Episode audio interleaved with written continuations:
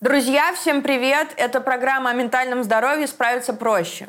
И сегодня мы хотим поговорить э, о теме, которую, в принципе, нужно было выпускать, наверное, в декабре, но у, нас, но, но у меня было... Когда мы очень устали. Но когда мы очень устали, у меня как раз было выгорание.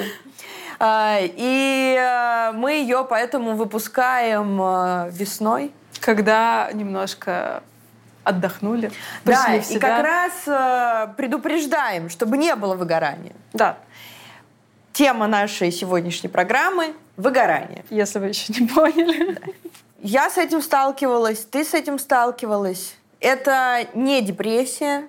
Но это может быть, насколько я понимаю, началом депрессии. Да, началом Она депрессии. может перейти в депрессию. Ну, по крайней мере, у меня так было. Да? Да. Ну, как-то как так. Ну, получается, смотри, выгорание – это то, что может быть у здоровых людей. Это то, что может быть э, у, у, у тех, у кого нет ментальных расстройств. Ну, вообще, сейчас же выгорание внесли в список ментальных расстройств. Серьезно? Да. Я просто по, думала... По новой редакции, да. А, я просто думала то, что это э, не какая-то Психиатрия или что? Слушай, как мне кажется, это мы с экспертом нашим обсудим, но тут э, есть какая-то градация, опять же, спектр, да, вот этого угу. выгорания. В какой-то момент он становится клинический, а в какой-то момент он еще, ну, ты как бы чуть-чуть выгорел, но еще, еще не дотла. Обгорел, знаешь, как вот подгорел, вот дерево. Вот подкоптился Подкоптился. Это как на заправках э, этот э, воздушный человечек, который вот так вот делает. Вот такое вот у меня ощущение. Но для меня вот выгорание — это когда там люди бросают работу. Да? да? Вот у тебя был такой опыт, расскажи. Расскажу, потому что я из этого выгорания восстала как феникс mm-hmm. из пепла. А, я, дорогие зрители, вы, наверное, про меня этого не знаете, но я вообще-то по первому образованию экономист. Я проработала очень много лет финансовым аналитиком, финансовом консалтинге, в стартапе, в Кремниевой долине. В общем, занималась всем этим консалтингом и финансами. Нет, скажи поподробнее. Ты работала в Соединенных Штатах Америки, ты работала в Сан-Франциско. Вот как бы вот это нужно рассказать. В Силиконовой долине. В Силиконовой долине. Кремниевой, да. Да. И у тебя была возможность там остаться. Да, все правильно. Э, мне не захотелось. Короче, там дело было как? Э, когда мне было 18, 17, 18, не очень было понятно, что я хочу делать в этой жизни. Ну, кому понятно, блин, Конечно. в 17 лет. И у меня просто было, была какая-то мысль, что я хочу зарабатывать много денег, потому что денег особо никогда не было. И там в моем тогдашнем мозгу, ну где можно зарабатывать много денег, когда не было этого интернета и кругозора широкого, да, как сейчас, когда понимаешь, что деньги можно зарабатывать куча вообще-то областей, тогда казалось, что нужно идти куда-то в бизнес, да, там, в экономику, куда-то еще. И я пошла в экономику. А, после второго курса я уже начала стажироваться там в банках, а, сдавать какие-то профессиональные экзамены. Ну, в общем, фигачить-фигачить. И меня это, на самом деле, поначалу очень сильно захватывало. Там еще была такая атмосфера, знаешь, а, вот эти красивые молодые инвестбанкиры, которые там в 25 лет покупают себе BMW на бонус, ну, за лето. Это прям какой-то волк с Уолл-стрит. Да, да, да, да. То есть угу. это вот такая романтичная достаточно хрень. И я просто в это попала в 18-19 лет, полностью влюбилась э, в этих людей, в этот образ жизни. И вот мне тогда казалось, окей, э, ну, я буду шарашить 16 часов в день, но зато вот как-то я буду жить вот в этой красивой картинке. У меня на самом деле был офигительный коллектив э, в консалтинге. Просто прям во многом работа была такая очень классная. А потом мне поступило вот это предложение в стартап «Силиконовую долину». Угу. Я начала туда гонять. Я там не жила эти два года полноценно, но я просто постоянно туда летала. Там, летаю туда пять или шесть раз в год, оставаясь там ну, на две, на три недели. То есть я, ну, по сути, в Штатах проводила там пять месяцев из 12. И вот как раз там, это был 2016 год, я постепенно начала понимать, что что-то не то, потому что я думаю, блин, в моей жизни все наладилось, у меня классная зарплата, я летаю в командировки в Сан-Фран, э, в личной жизни хорошо, все хорошо, но я не могу больше получать удовольствие от этой работы. Я не вижу в ней смысла. У меня как-то смысловая составляющая вообще ушла. Я просто думаю, блин, я занимаюсь чем-то, от чего, по сути, богатеют другие люди, не я. И я не вижу какой-то в этом ценности, не вижу, как я делаю мир лучше этим. Угу. И меня как-то вот это очень сильно, что я не вижу вот этот результат своей деятельности какой-то, чтобы оно что-то давало вообще хорошее. Как-то меня вот все это выбивало, выбивало. И еще так полтора года я провела. У меня были разные этапы. Я там думаю, ну вот этот проект инициирую, вот здесь немножко. В общем, я как-то пыталась свои задачи расширять. И, ну, ничего не сработало. И потом я поняла, что просто я бросаю все. И, ну, там где-то месяца два-три я, наверное, копила э, и ушла. Вот я потом бросила работу, уволилась, ушла в никуда. И год я жила вот на то, что я скопила, и думала, чем мне заняться дальше. Угу. И просто большую часть этого года я вообще не знала, что делать. Просто у меня, я, можно сказать, восстанавливалась, восстанавливала как-то свое здоровье ментальное. И вот уже под конец этого года я поняла, что я пойду, видимо, учиться на психолога. И поступила угу. в магистратуру как раз. Угу. Ну и вот, и с тех пор э, началась моя, начался мой путь вот, в психологии. Ну, это очень смелый, на самом деле, поступок, взять все, бросить, при этом такую профессию, где, ну, которая оплачиваемая хорошо, и такое комфортное место, ну, да. и уйти в никуда, и начать все заново, э, и когда тебе не, ну, конечно, мы еще типа супер молодые, как бы еще можно несколько раз обнулиться, но я себя, по крайней мере, молодой уже не чувствую. При этом мне 27, я не чувствую себя молодой. Ну, слушай, ты поступаешь в магистратуру, ты туда приходишь, тебе 27-28, а тут ребята только что бакалавриат закончили, им там 22. Да, и они такие, ну, шкеты, если честно. И они при этом более подкованы вот в этой психологии, чем ты. Ну да, ну, потому, потому ну, слушай, что они бакалавр, поэтому заканчивали бакалавриат. Ну да, я согласна. Вот, и это, это тяжело. Это очень тяжело. Ну да, ты просто покидаешь конкретно свою зону комфорта, но просто смысл в том, что это больше не зона твоего комфорта. Тебе там некомфортно. Тебе невыносимо в этом состоянии, и очень страшно идти вперед, и как бы ты в таком буфере обмена находишься. Да это сложно. А, ну, просто в какой-то момент, э, понимаешь, ну, я больше не могу. Ну, просто я больше не могу. Я э, просыпалась, и я когда думала, что мне сейчас надо садиться за работу, у меня просто я засыпала обратно. Угу. Ну, настолько меня воротило от этого. А самое главное, у меня начало тело отказывать. Просто физически у меня... Я сажусь за комп, меня начинает ломить руку, я не могу за компом сидеть, у меня спина. Короче, у меня просто все болело. И я ходила к неврологу, отдавала ему просто бешеные какие-то десятки тысяч рублей, чтобы меня там поправили. Меня там правят, я не знаю, на три недели, потом у меня опять все угу. начинается. Потому что это вот была вот это вот из головы все шло, ну, что я просто... Психосоматика. Психосоматика. Больше не можешь. Угу. Но я рада, что все в итоге сложилось, как сложилось. Несмотря на то, что, конечно, финансово очень сильно все просело. Мы выяснили с, моим, э, с моей психотерапевткой, э, что у меня есть э, трудоголизм, потому что я не хочу проживать свои эмоции, и в данный момент работа — это единственное, что социально приемлемо, и как я могу не проживать свои эмоции. Я их за, за, зарабатываю, угу. как бы. И вот в декабре у меня было очень много работы. А, мы доснимали с тобой выпуски, я очень много гастролировала. Короче, было много работы. И я начин... ну, и я знаю это чувство, когда я понимаю, что все теряет смысл. Но я при этом очень люблю вообще сферу своей деятельности. Я люблю и диджей-сеты, и наши с тобой съемки. И тут, знаешь, очень тонкий момент.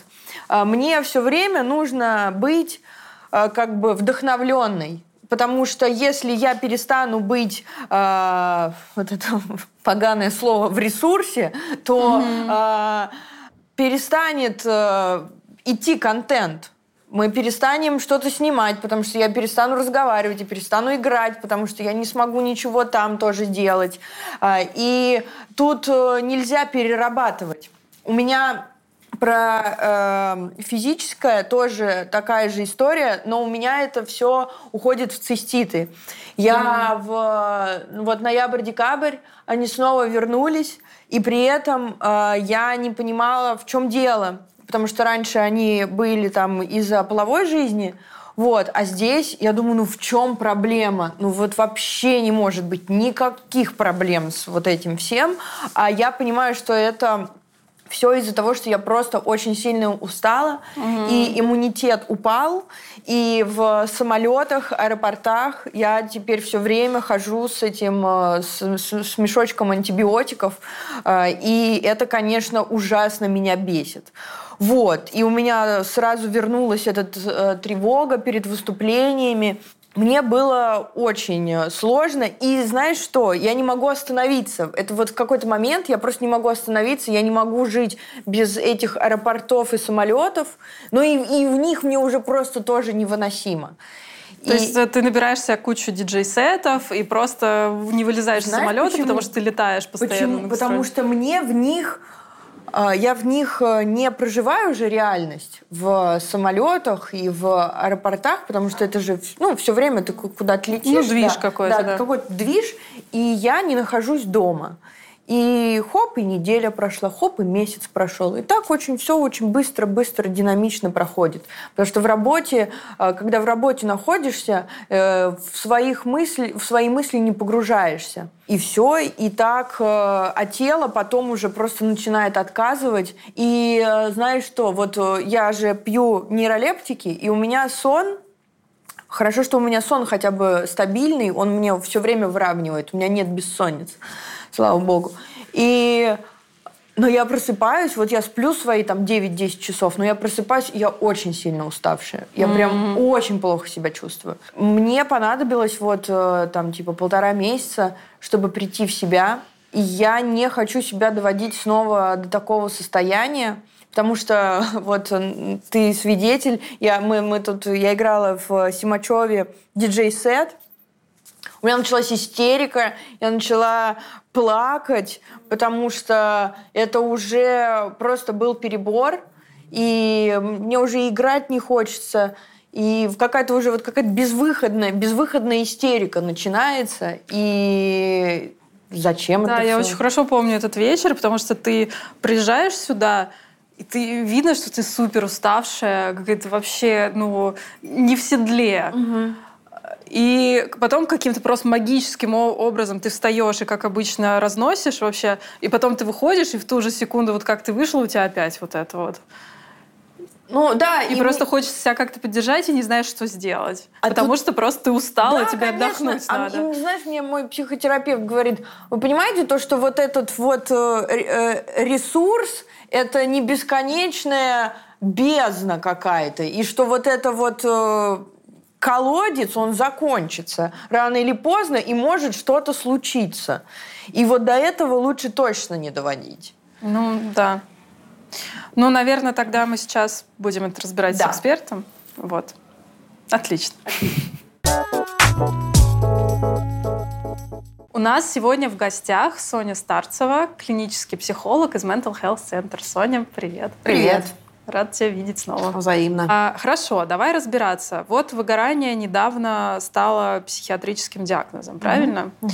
Чем это отличается от депрессии? А, депрессия это прежде всего болезнь, да, а эмоциональное выгорание это все-таки синдром считается синдромом. И синдром это может быть э, каким-то из этапов болезни, может быть, может не быть этапом из болезни, вот. И все-таки это отдельно стоящая единица.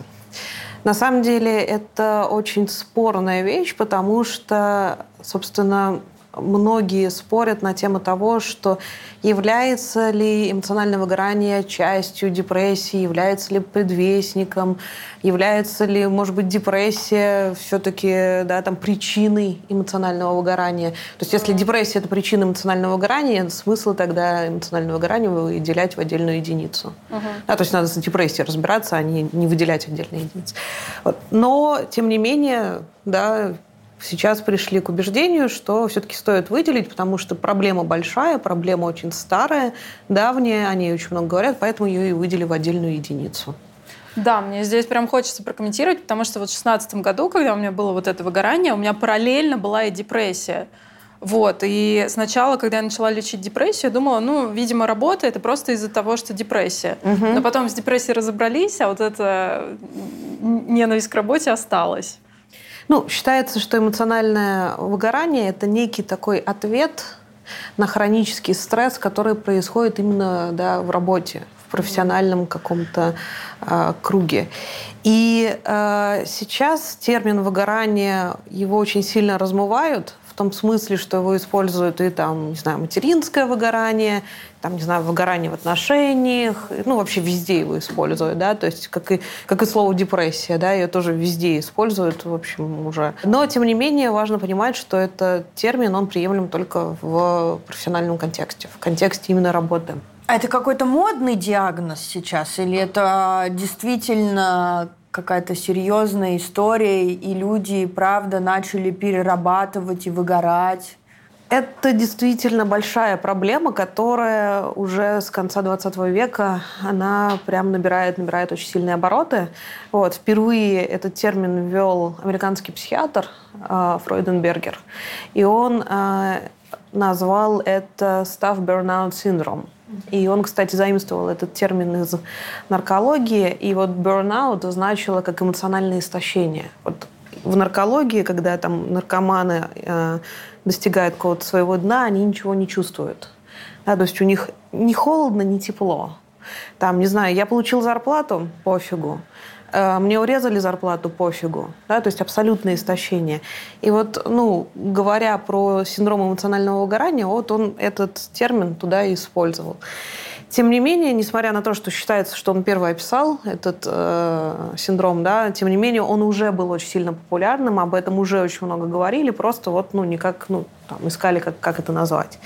Поэтому, говоря об эмоциональном выгорании, это огромная проблема, огромная, да, и она прям действительно все больше и больше набирает обороты. Почему, да, мы можем с вами в том числе порассуждать, там, опираясь на разные мнения, вот, но это, правда, проблема, которая, ну, ее нельзя назвать хайповой, потому угу. что она слишком действительно распространена. Ну, действительно, просто как будто бы выгорает каждый второй. С одной стороны, да, а с другой стороны, э, мы часто сталкиваемся все-таки с размыванием термина. Угу. Ну, как депрессия. Все. Да. Давайте тогда проговорим признаки выгорания. Эмоциональное истощение, физическое истощение и мотивационное истощение. То есть истощение в плане работы. Да? То есть как бы по отношению к своей работе мне тяжело, да, то есть с эмоциональной точки зрения я могу испытывать, э, там, не знаю, раздражение, нежелание туда идти и так далее, и так далее.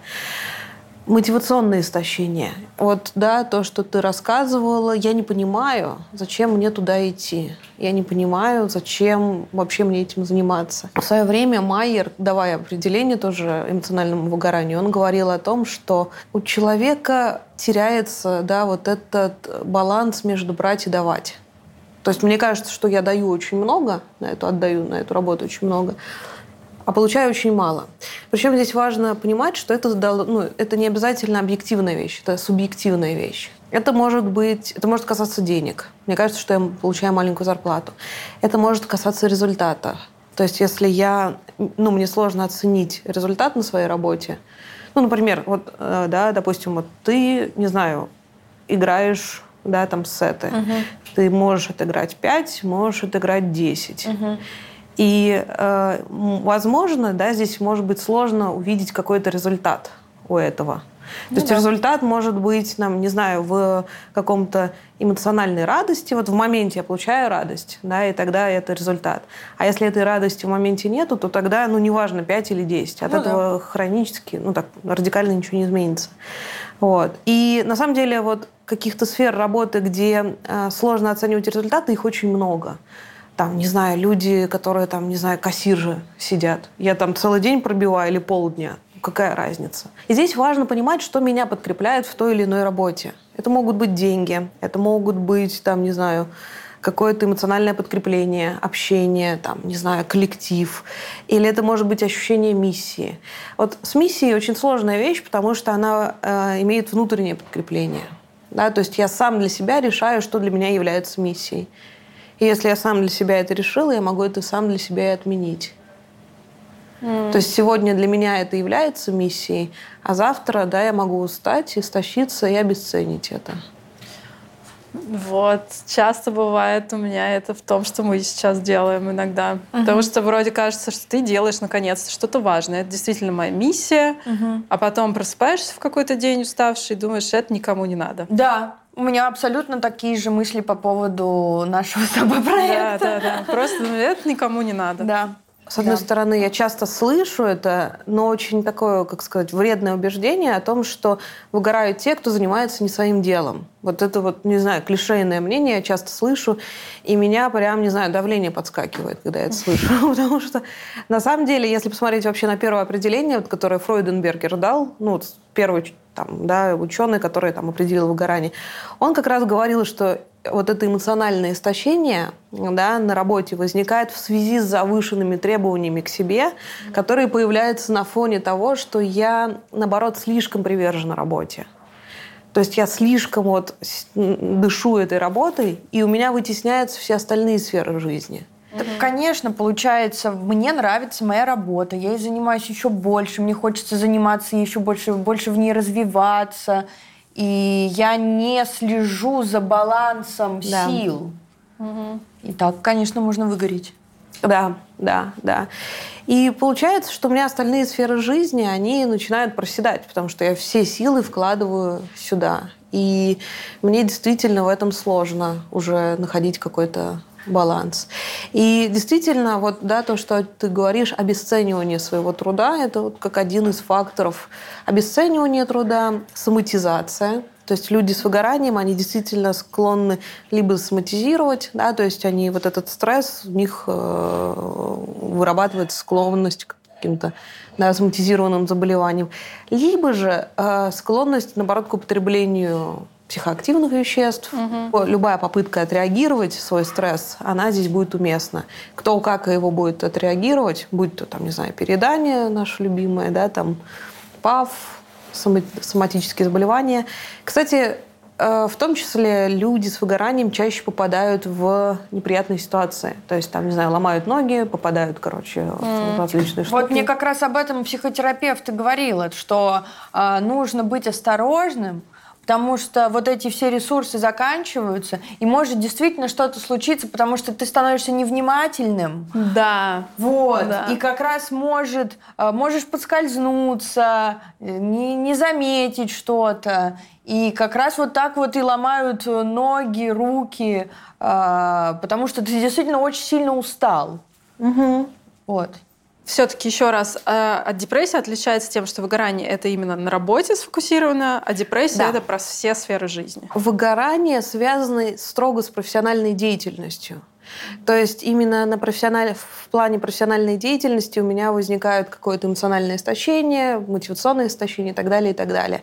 Конечно, это может перекидываться и на другие сферы. Да? То есть рассказывают о том, что я возвращаюсь домой, и мне там и дома тоже сложно коммуницировать. Да? Там и мне и другие сферы проседают. Это факт. Но все-таки это больше связано с, с профессиональной деятельностью. А есть ли какие-то специфические профессии, которые более подвержены выгоранию? Выгоранию? Ну, изначально этот термин использовался сугубо для коммуникативных профессий, причем это волонтерские службы, это были там медсестры и так далее. В основном это были люди, которые видят очень много какого-то, ну, таких сложных жизненных ситуаций, угу. там и вот этого. Врачи, наверное. Врачи, да, да, да. А, я знаю, что выгорают очень-очень быстро люди, которые работают на скотобойнях. Я прям Вау. читала статью про это. У них там дичайшая текучка, там каждые три месяца они набирают На скотобойнях? Да. Это именно те, которые да, убивают да. животных? Да, разделывают, да, это все. Угу. Но это еще, наверное, определенную психику нужно иметь, чтобы все время видеть убийство. Ну, ты дистанцируешься в какой-то момент от этого, просто... И это, кстати, еще один из признаков. Считается, что эмоциональное выгорание является ответом да, на то, что я не выдерживаю вот этот хронический стресс. И, ну, вот это эмоциональное истощение, я дистанцируюсь. То есть, если я ничего не чувствую и так далее, то, да, ну, вот у меня некоторая такая эмоциональная завеса того, что происходит. Я не справляюсь. Жуть вообще. Ну, мне кажется, вот как раз моя бывшая сфера — это вот то, финансисты очень многие выгорают и уходят куда-нибудь. Наверное, те, кто еще работает на биржах, вот эти какие-то э, очень э, где как Надо типа, быстро драйв. реагировать, да, постоянно, да.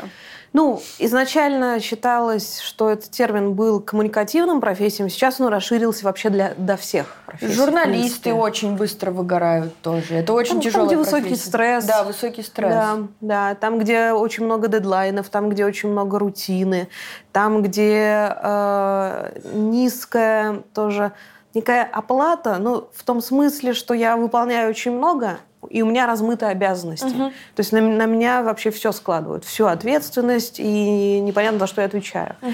И, кстати говоря, если при этой низкой оплате я все время ожидаю, что меня будут ругать, все время ожидание негативной реакции. Я все время жду Абьюзивный э, начальник Да. тоже может сп- спровоцировать выгорание, скорее всего. Конечно, да, конечно. Потому что я в такой обстановке буду терять чувство собственной значимости того, что я вообще способен что-то сделать. И вот опасность этого то, в том, что люди, когда выгорают, то ну, первое, что хочется сделать, это подумать, может быть, есть другая сфера. То есть, ну вот здесь я себя уже не чувствую ценным специалистом, и мне хочется перейти куда-то, где я могу себя почувствовать. Но проблема в том, что находясь в таком состоянии, мне трудно поверить в себя. Мне трудно сказать, что окей, ладно, я займусь чем-то другим, потому что, как правило, да, вот, ну, мне будет казаться, что у меня нигде ничего не получится, потому что я уже слишком уставший, слишком истощенный, и моя самооценка, она уже на нуле. Да? То есть я как специалист буду все время себя обесценивать. Типа, это не моя заслуга, это случайно получилось, ну и так далее. Да, точно. А вот э, ты говорила, что есть еще какое-то выгорание от отношений. Это что такое? Ну, это скорее про размывание термина, то есть люди вот как везде уже используют этот термин как депрессия, да, депрессию везде пихают, там, Ага. депрессия уровень Radiohead, да, там. вот, то же самое и здесь. Ну, в смысле, это было бы некорректным использовать. А, все. Да. Но это не психиатрическая Да. тема, в общем-то. Да. Но отношения-то можно выиграть все равно? Или... Я не понимаю, а что это такое выгореть от отношений? Ну, когда тебе постоянно вот мозг компостирует, и в какой-то момент ты понимаешь, что там уже ничего. Вот у меня с Лешей так было. Леш, привет. Достал он тебя? Да. Просто сначала ты реагируешь на это все, как-то пытаешься вовлекаться в ответ, как-то утешать человека, а потом просто ничего не чувствуешь. Просто типа он не ныл, ныл, ныл.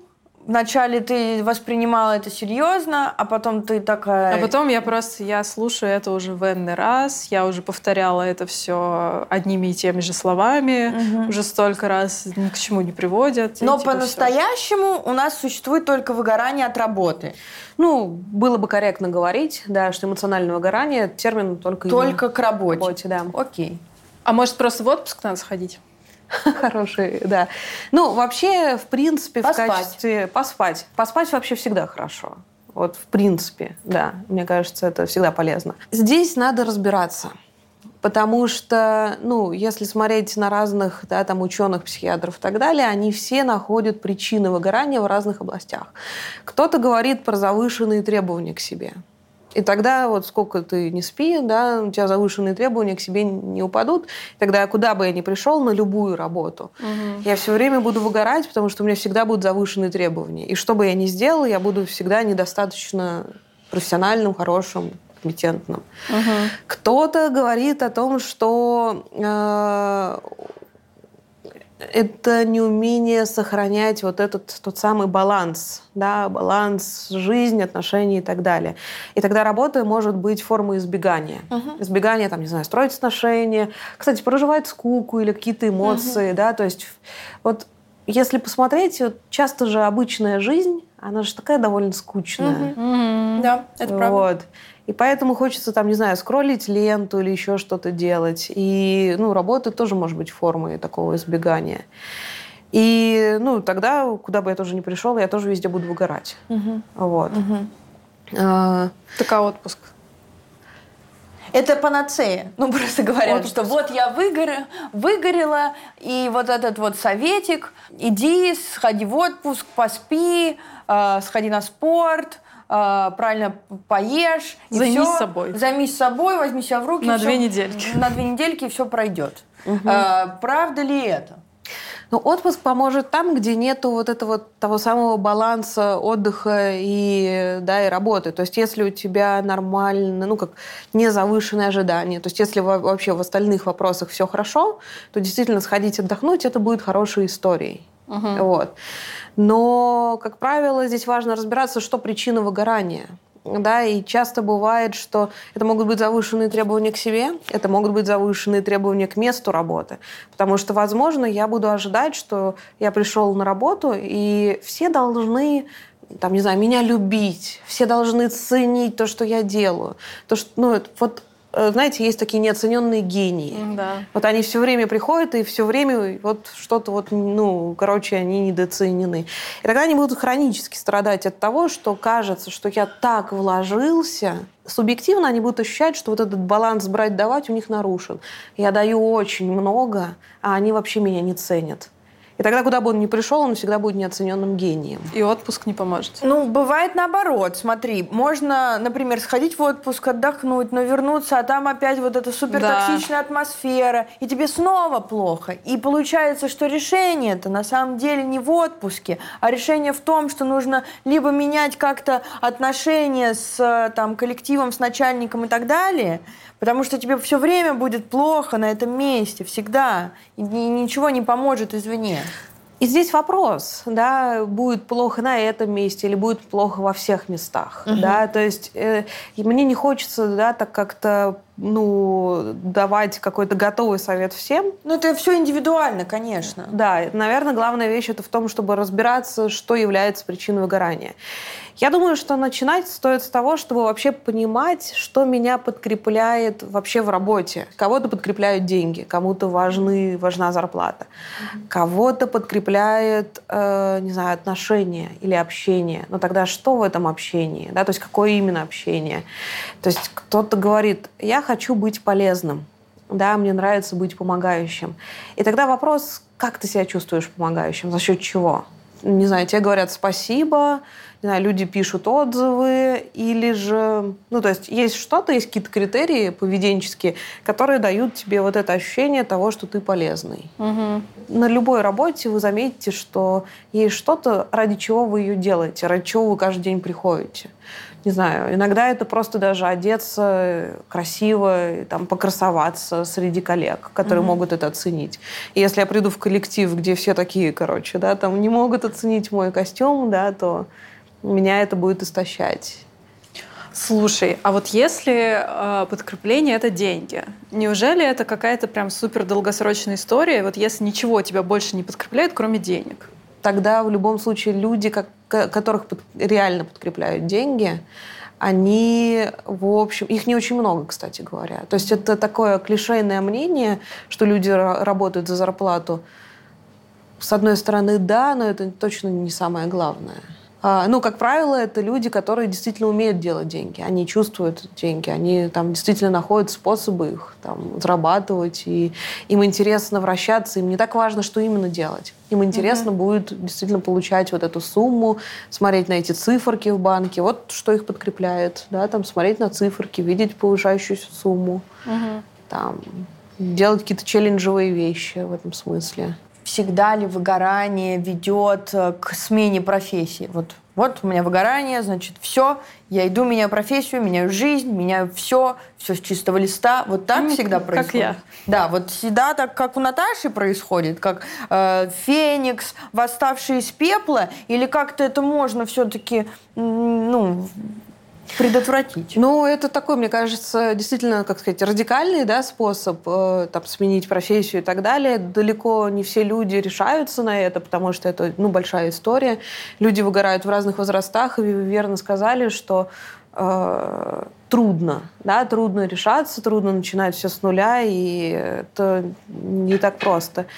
Поэтому многие просто ждут многие просто живут в этом выгорании. То есть люди, на самом деле, если посмотреть, многие годами вот ходят на ненавистную работу и говорят, слушайте, ну у всех так. Угу. Да, то есть, ну а что ждать?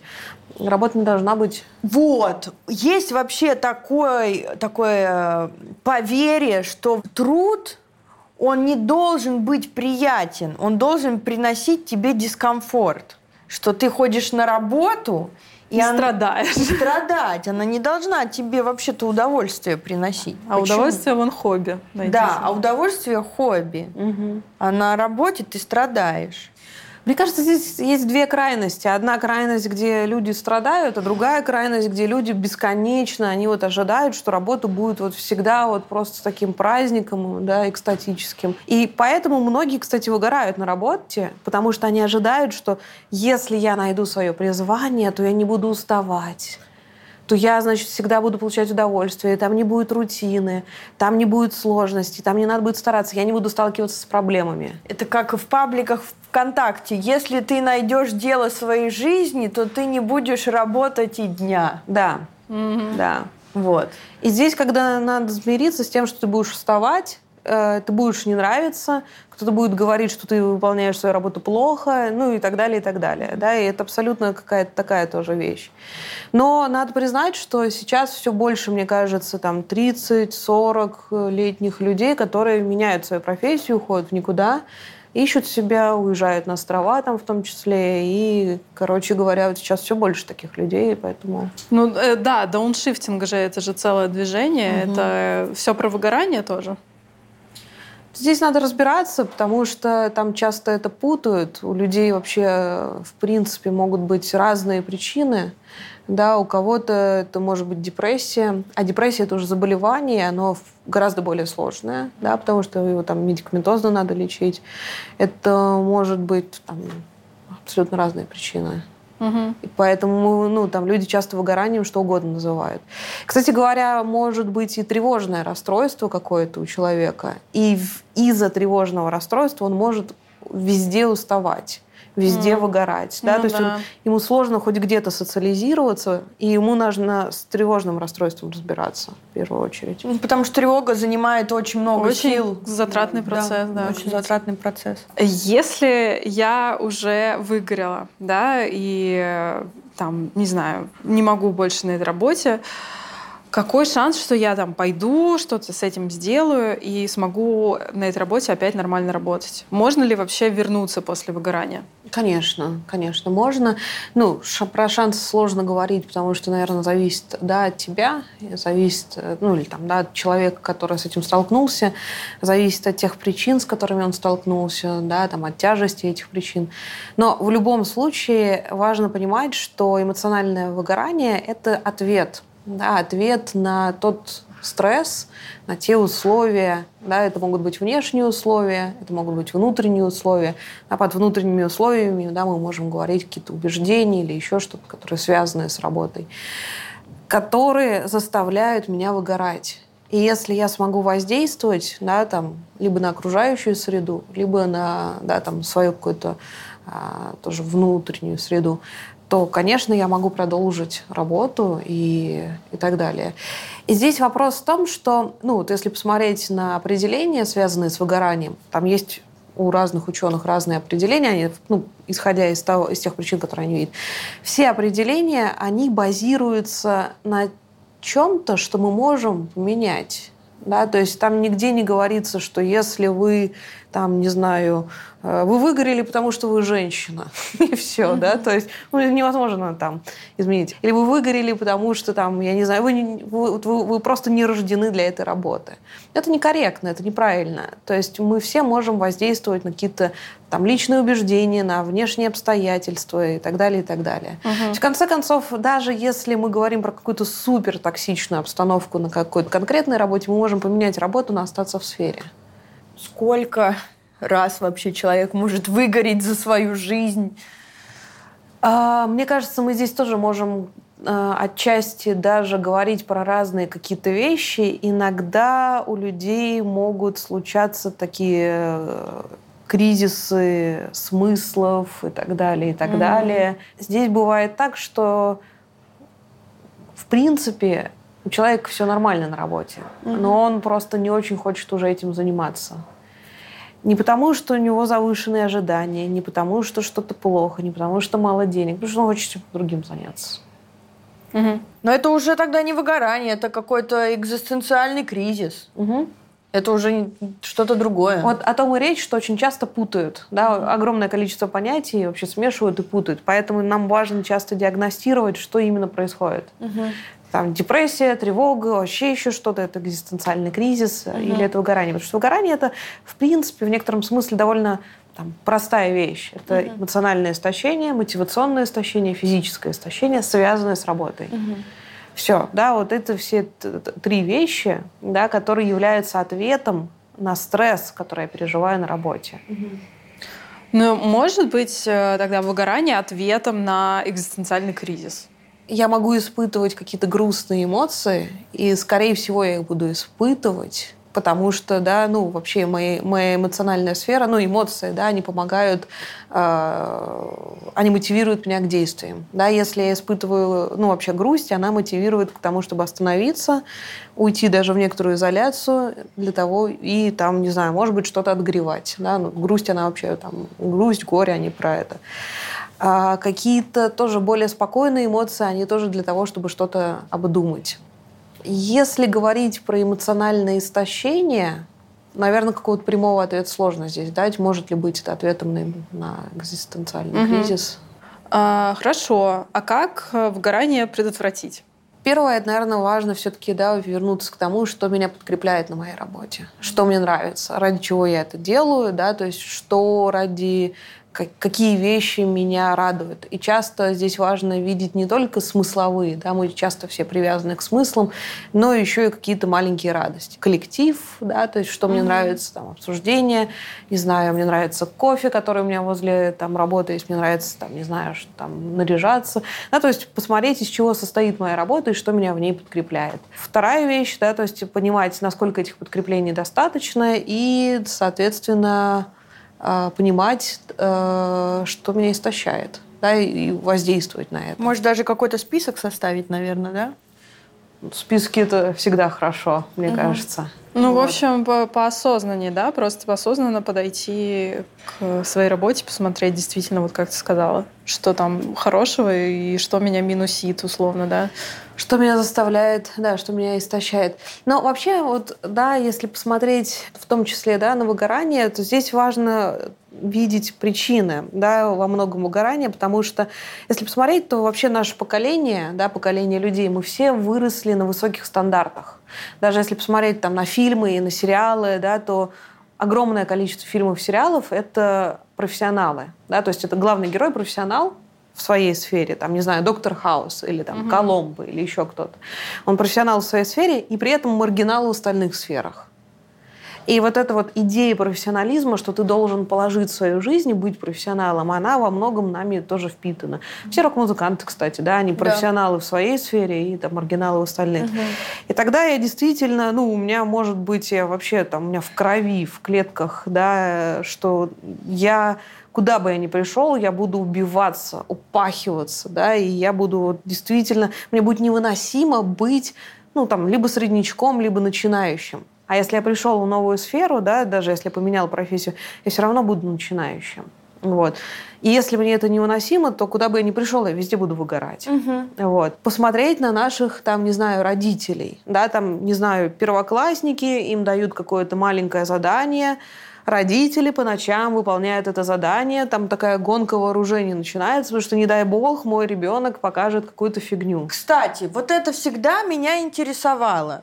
Вот я бы не хотела делать со своими детьми их домашку. Нет, да, точнее не так. Я бы не хотела за своих детей делать вот эти вот поделки, потому что э, в мое время э, мама э, всегда делала вот эти вот э, какие-то шишки, вот все. Это почему так? Потому, потому что, что стыдно, что да? да. Стыдно, что ребенок вот ну. Ну очевидно же, что ребенок во втором классе не сделает эту поделку, потому что, ну, это просто невозможно. Ну, э, если только не ребенок супер талантливый и сам не умеет вот это все лепить. Вот, вот, действительно, да, и мы можем увидеть, что э, в нас уже с детства растят вот эту идею, что стыдно облажаться, угу. стыдно показывать свои способности такие, какие они есть. Угу. То есть пока ну, взрослые родители приносят домашки, и значит то, что Рисую то, как там, я да. умею, этого недостаточно. Отсюда и появляется вот этот синдром самозванца, что моих способностей всегда будет недостаточно.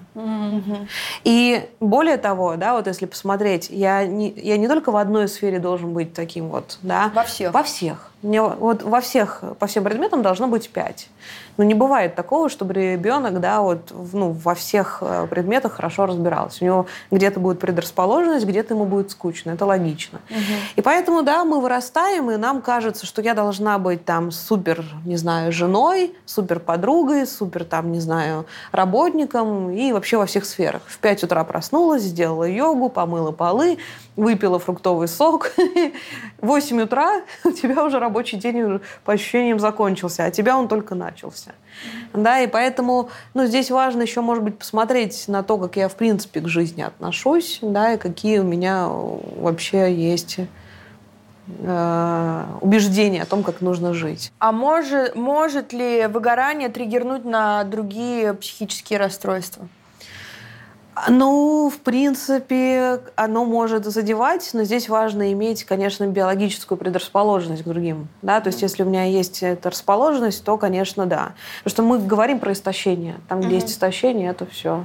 Мгм. Ну, то есть это может и в РПП, и в депрессию, и И в употреблении наркотиков, и Да, там вот у меня, да. например, очень сильно обострились тяги вот во время выгорания. Мне прям очень захотелось снова употреблять.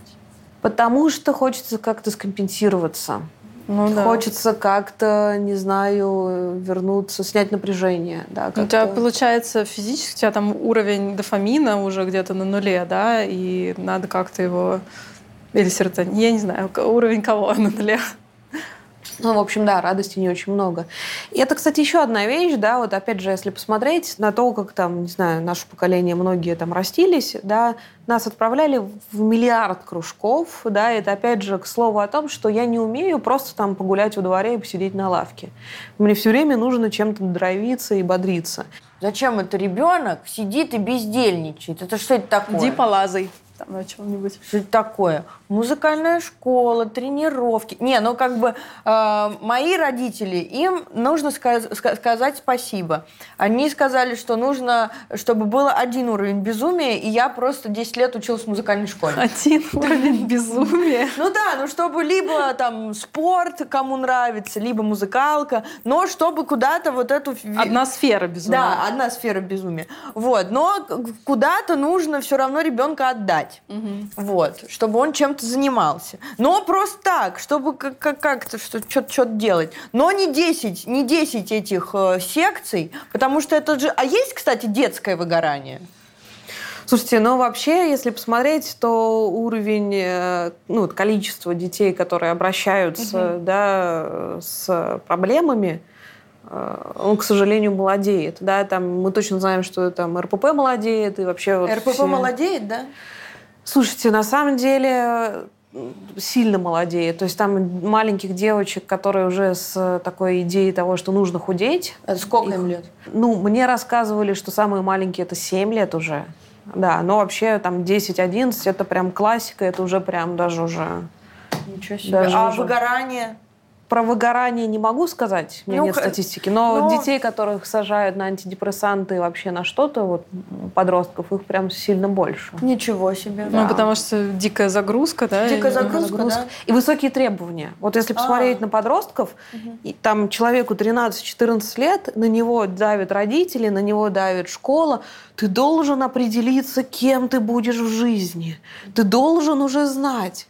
Как ребенок может знать? Я да, вот то есть- 27, на самом деле, не очень понимаю, кем я хочу быть в жизни. Когда вырасту. Когда вырасту. И мне кажется, еще в годам к 35 столько раз все поменяется. И мне кажется, нужно вообще э, преподнести идею, что меняться – это нормально. Именно.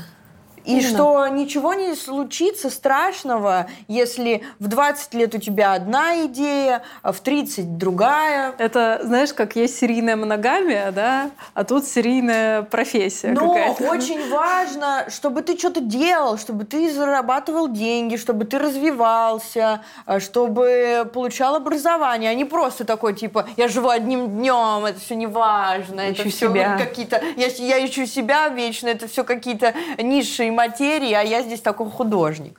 Нет, тут да не, баланс? пускай живут как хотят, если им так комфортно. Это правда такая вещь, что не дай бог ошибиться. Да, угу, вот если на них да. посмотришь, они действительно, ну то есть вот страшно, да, человек вообще ничего не знает про жизнь, вот ему говорят, надо выбрать институт. Это похоже на, там, тебе три подноса дали, они все закрыты, ты не можешь их понюхать, ты не можешь их посмотреть, ты вообще не пробовал, что там в этом есть. Выбирай. И, и, и ты не должен ошибиться. Это было очень страшно. Вот э, на самом деле уровень тревоги поступления был очень страшный. Я думала, что я умру, если честно. Вот если я не поступлю, то я умру. Вот как-то вот так примерно у меня было. Вот такие вот ощущения. Потому что мне казалось, что это такое лоховство, что я не поступлю вот в следующий вот этот социальный, э, социальный круг. Ну, универ — это же социальная группа следующая, да? Вот. И что же я буду делать? И я, получается, вылетаю из следующей социальной группы. И это же так страшно. Я тогда очень сильно выгорела. А, я вообще за gap year, на самом деле полностью. А, причем я младше своих одноклассников на год была, потому что 6 лет пошла. А, да? И мне мама причем говорила, что это окей, если ты не поступишь в этом году, у тебя есть вот этот год в запасе. Там, там. Но мне казалось это невероятно. Как, в смысле, нельзя? Нельзя пропустить год. Надо дальше фигачить. Это было очень страшно. И это каждый раз, э, каждый, э, каждый год все такое ощущение, что страшнее и страшнее, потому что баллы становятся все выше, образование становится все дороже. Ну, короче, нет. Я бы никогда бы в жизни еще раз не сдавала ЕГЭ. Точно нет. Да, это кошмар. А как вообще лечить выгорание? Да, что делать? Да, что делать? Слушайте, ну мы говорим прежде всего про диагностику, да, uh-huh. то есть и здесь мы можем, если вот так вот, да, сделать некую шкалу, то на одной там стороне будут те, которые слишком тревожные, с высокими ожиданиями от себя прежде всего, да, такие перфекционисты, да, это люди, которые в том числе очень включаются в работу, они там могут быть очень эмпатичными, они могут быть очень такими включенными. Это люди, которые сами себя сжигают. Да, и э, у этих людей будет одна сфера проблем. Да, у них может быть э, как раз нарушен баланс брать-давать. То есть они плохо понимают, уже идентифицируют, почему вообще они этим занимаются. Да, они чувствуют себя какими-то не очень хорошо справляющимся, непрофессионалами, что все вокруг делают это лучше, что вот пришел новый Вася, и он лучше справляется, чем я, я здесь уже давно, вот, и так далее, и так далее. Да, это, эти люди, они будут стремиться все, все больше и больше и больше брать на себя ответственности, чтобы самому себе доказать, что я вообще-то еще что-то стою. И тогда вот с такими людьми, да, вот с перфекционистами, тревожными и так далее, ну, здесь одна система профилактики. Я думаю, что даже давая вот этот портрет, ну, вы можете уже понять, что тут нужно делать. КПТшечка. Ну да, но здесь, кстати, и отпуск зайдет, мне кажется. Да, то есть вот, ну, отпуск, кстати, и вообще выспаться, это хорошая вещь. А сколько отпуск? Хоть сколько-нибудь. Потому что иногда бывает, что пока ты не выспишься, пока ты вообще не походишь по лесам, не подышишь и не забудешь, что ты помимо профессионала, ты еще и человек – Угу. Ты можешь быть просто вот, когнитивно недоступен для терапии. Угу. То есть ты настолько заморочен в своих мыслях, ты просто в этой коробке, что тебе что-то говорят, а ты вообще решения не находишь, что ты слишком замороченный. И тогда нужно просто отоспаться, уехать, забыть, вот просто чтобы вот голову отключить. КПТ, что еще, кстати, вот для такого портрета? Что бы еще вы рекомендовали? Отдых, выспаться, что еще? Ну, опять какое-то колесо баланса, мне кажется, нарисовать условно. Mm-hmm. Что-то не хватает. Ну, я бы, наверное, еще посоветовала, чтобы, если возвращаться обратно э, в работу, чтобы она не была той в таком же режиме, в котором она была тогда. Да чтобы, условно, это было не 6 диджей-сетов в неделю. Ну, да. Ну, какая-то такая история. Здесь, кстати, интересная вещь, что многим людям нужно, да, там, не знаю, планировать список, там, не знаю, дел эффективности, а этим людям нужно начинать планировать с того, что... отдых. Да. Да, вот я планирую отдых э, всегда. Вот сейчас мы договорились э, с моим психотерапевтом, что она мне э, раз в два месяца напоминает и говорит, отпуск, отпуск на неделю, лети, езжай или там что-то делай. Э, и у нас с ней вот такая вот договоренность, потому что я не планирую работу, я планирую всегда отпуск, потому что я про него всегда забываю. Ну тут может быть даже не только отпуск, а просто какие-то повседневные, да, вот эти при, приятности, да. Да. как себя разгружать.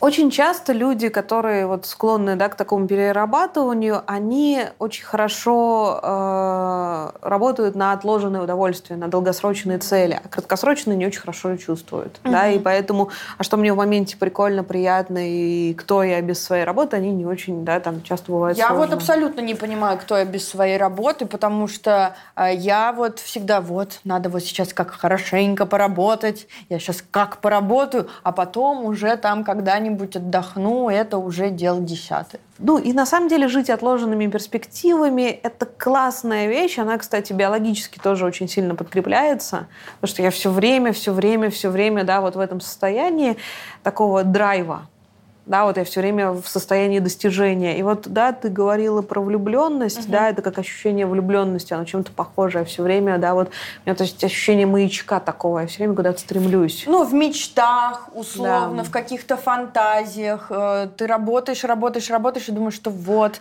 а вот тогда я когда-нибудь отдохну, и это будет супер да, круто. Да. Но этого никогда не случается. Именно. И здесь, конечно, важно понимать, что если мы начинаем с этой вещью работать, то мы волей-неволей сталкиваемся с некоторой фрустрацией. Потому что я, окей, я позволяю себе что-то сейчас, а это что-то может быть не таким прикольным. И это фрустрирует. Угу. Я приезжаю на отпуск, блин, какой-то дурацкий пляж. Да, вот. Что-то скучновато, да, блин, волны какие-то, а что они все время такие одинаковые? Вот. Ну и, в общем, здесь, наверное, важно подготовить себя к тому, что я столкнусь с этим гореванием. Что жизнь вообще... Диснейленд. Да. Но э, подбодрить себя можно будет тем, что как только я немножко восстановлюсь, э, восстановится мой гормональный уровень, потому что радость это во многом гормональный уровень. Угу. Вот как только я отосплюсь, установятся мои гормоны, я снова буду радоваться и более простым вещам на таком же уровне, как я радовался более драйвовым вещам. Ну да, это такая радостная импотенция чуть-чуть наступает. Новый термин. Да, я в курсе. В курсе, в курсе всякой да. импотенции. Мы можем подать сюда. Карина Истомина. Расскажу вам про вашу импотенцию. МКБ-12. Да. Окей, у нас вот на одной стороне вот эти тревожные перфекционисты, назовем их так, да, портрет, то на другой стороне у нас будут люди, которые а, наоборот, у них э, завышенные ожидания от окружающего мира, угу. да, то есть они ожидают, что все будут ими восхищаться, они ожидают, что вот я приду куда-то и наконец-то меня оценят. Вот сейчас я там, не знаю, работаю там непонятно кем, а вот стоит мне найти свое призвание, и вот сразу же, да, я буду чувствовать свое предназначение, люди будут мне аплодировать и так далее. При этом делать я для этого нифига не буду. Ну а что, вот, да, психологи, да, там, как сказать, там, сидят, слушают и деньги, в общем, да, за это и гребут, да, угу. то есть что такого. Вот и я буду, там, не знаю, психологом там или угу. еще кем-то, угу. вот, да, вот вокруг этого. Угу. И э, на другой стороне это будут люди, которые накладывают на работу завышенные ожидания что их там наконец-то оценят, что наконец-то у них там все начнет получаться. И тогда мы говорим о том, что это какие-то ожидания, которые не близки к реальности. Угу. То есть, это, если на одной стороне это, вот здесь были работоголики, то здесь, наоборот, будут лентяи. Угу. Они ничего не хотят делать. Они все время ждут. Они, может быть, они ходят на собеседование, но их все, все время все не устраивает. Угу. Здесь дурак, здесь все плохо, здесь грязно, здесь зарплата маленькая. И они всегда будут недовольны. И, кстати говоря, они могут выгорать еще не начав работать. То есть там им сделали предложение какое-то, да, там по работе. И вот говорят, выходите через две недели. И вот он две недели сидит, разглядывает эту работу и уже устает от нее. Угу. Блин, и ездить в 7 утра, и, наконец, розовые ветки вверх куда-то. И, и им чего делать тогда? Давайте подумаем, что бы вы порекомендовали, что таким людям можно делать? Ну, поработать с психологом вот в плане немножко скорректировать свои ожидания от жизни. Вау. Вау. Нет? С чем бы Сли- слишком мощно? Ну, не, ну, в принципе, конечно, да. С чем им придется столкнуться? С отрицанием жестким. Да. Ну, с, с отрицанием, с каким-то вот этим нарциссическим, видимо, с нарциссической депрессией, может быть, отчасти. Ну, вот когда ты действительно хочешь какого-то признания, оно не поступает, и ты ничего все еще великого не сделал, а как будто бы должен был. И, ну да, какая-то нарциссическая депрессия получается. Ну, сейчас слово нарциссический, оно так немножко стигматизировано, оно так ну, немножечко. Да, но я имею в виду, вот просто звучит. так говорила, да, я приду, там все будут аплодировать, да, угу. что я вот такой классный, такой великий. Ну, это такой некий нарциссизм. Это похоже на какую-то, да, черту личности нарциссическую. А получается, этого не получаешь, ну такое, да, будет большое разочарование, переживание утраты какой-то, да. иллюзии вот этих угу. вот утрата мечты. Угу. Да, то есть сейчас я живу, я, может быть, даже где-то и работаю, а может быть, не работаю, но у меня есть какая-то мечта, да, что у меня в жизни что-то изменится. Мне просто надо найти призвание. И сейчас же огромное вот количество да, там, передач, коучей и так далее, что найди свое призвание. Угу. Да, то есть там загадай ну, да, желание. такой Тони Робинс стайл чуть-чуть. Да, да, да, да, да. И ну, сколько людей на этом держится? Потому что ну, жить без надежды очень тяжело. Ну, без веры вообще тоже, конечно, очень тяжело. Да, да, Опять да. ты начала про Господа. Господи наш, конечно, да. Ну и, соответственно, ну и получается, что если этот человек столкнется с этой, ну, с потерей надежды, то что ему ему дадим взамен? Радикальное принятие. Мы это очень прокачали в КПТ, в ДБТ. ДБТ, диалективно-поведенческая терапия, пожалуйста, радикальное принятие. Мы радикально принимаем, Примем что, что именно? А, мы радикально принимаем то, что а, мы а, не прекрасны во всех наших начинаниях. Ужас. Очень страшно. Да. Ну, жизнь, она вообще не сахар. Ну, я не знаю, я убегу от такого терапевта, который мне это скажет. В смысле? Мудрый разум включаем. Спокойно, спокойно включаем мудрый разум. И приходим потихонечку к тому, что нужно, наверное, найти такую работу, э, в которой мне будет э, комфортно использовать свои маленькие ресурсики, которых я не буду уставать. Вот. Но при этом я не буду, но при том, что я не буду ожидать, что я суперзвезда. Ну, да, да, в общем, направление в эту сторону про то, что на самом деле... Но вот, звучит жестоко. Жестоко, жестоко, да, про то, что мне придется смириться с тем, что огромное количество надежд, да, оно растворяется. Более того, да, там, меня ждет огромное количество страданий. И страдания – это то, что вообще, ну, там, с чем мне сейчас придется сталкиваться. Потому что надежда, вот эта надежда, которая у меня есть, что я сейчас найду свое призвание, она меня заставляет отстраняться от реальности. То есть мне, например, работодатель говорит, ты вообще ни с чем не справился. А я говорю, да ну, он просто козел, который меня не оценил. Я не сталкиваюсь с реальностью. Я прихожу на собеседование, мне надо куда-то ездить, я думаю, да ну, Мое место будет возле моего дома. Я опять не сталкиваюсь с реальностью. Огромное количество, да. Ну, пока не э, человек этот не сталкивается с реальностью, у него будет куча проблем. И у него не будет опыта преодоления, да, негативных да. а эмоций. А вот когда он э, он э, примет эту реальность радикально, тогда у него начнется какие-то положительные истории. И, и тогда с таким человеком важно поговорить о том, ну или там самому человеку понять, ради чего я должен отказываться от надежды и от возможности обезболивания в виде этой надежды. ради чего, да, то есть мне надо будет найти свои ценности, ради чего я готов начать страдать и принимать эту жизнь. Но у каждого это свои духовные принципы.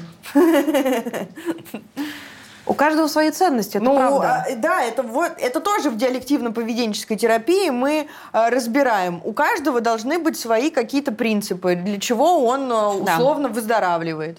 Вот, они, у каждого человека свои, мы каждый их прописываем. Это невозможно а, прийти и каждому вот так вот, вот это твои, вот это твои, вот это мои. Это ответственность у человека каждого своя. Угу. Ну, я в КПТшке тоже такое даю клиентам. Вот, да. Типа вот, вот сферы жизни, пожалуйста, можно мне список ценностей в каждой из них. Но это очень больно, конечно же. Угу. Но не всегда выздоровление, оно приятное, к сожалению.